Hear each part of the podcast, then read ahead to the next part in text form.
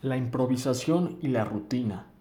Improvisar nos permite innovar, nos permite pensar rápido, nos permite agilizar nuestra mente, nos permite encontrar respuestas que igual no habíamos imaginado. Es una muy buena herramienta, nos salva de apuros. Y claro que hay que saber improvisar. La vida no sigue un mapa perfecto.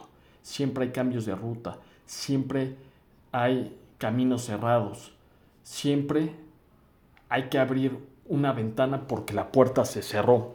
Está bien improvisar y hay que adaptarnos y hay que crear patrones o modelos mentales para que nuestros atajos, nuestras improvisaciones estén a la palma de nuestra mano. 100% de acuerdo. Pero hay que complementarlo con una rutina, con un plan, con unos lineamientos, con una manera de pensar, con un mapa mental, con un modelo de cómo nos resultó este camino ¿Qué puedo aprender de lo que ya hice? ¿Qué puedo aprender de este atajo?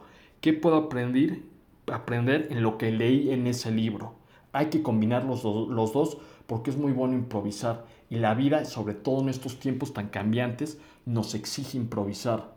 Pero también hay que tener una hoja crítica, un plan, un mapa que nos permita saber que toda esa improvisación viene respaldada con un estudio, con un conocimiento, con una preparación hay que combinarlos las dos para que el destino tenga sentido.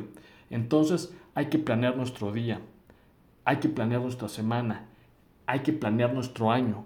Como comentamos en el capítulo anterior, hay que tener un propósito que nos sirva como ruta hacia dónde queremos llegar, por qué haces el esfuerzo que estás haciendo. Entonces se van a improvisar y sobre todo en estos tiempos tan cambiantes.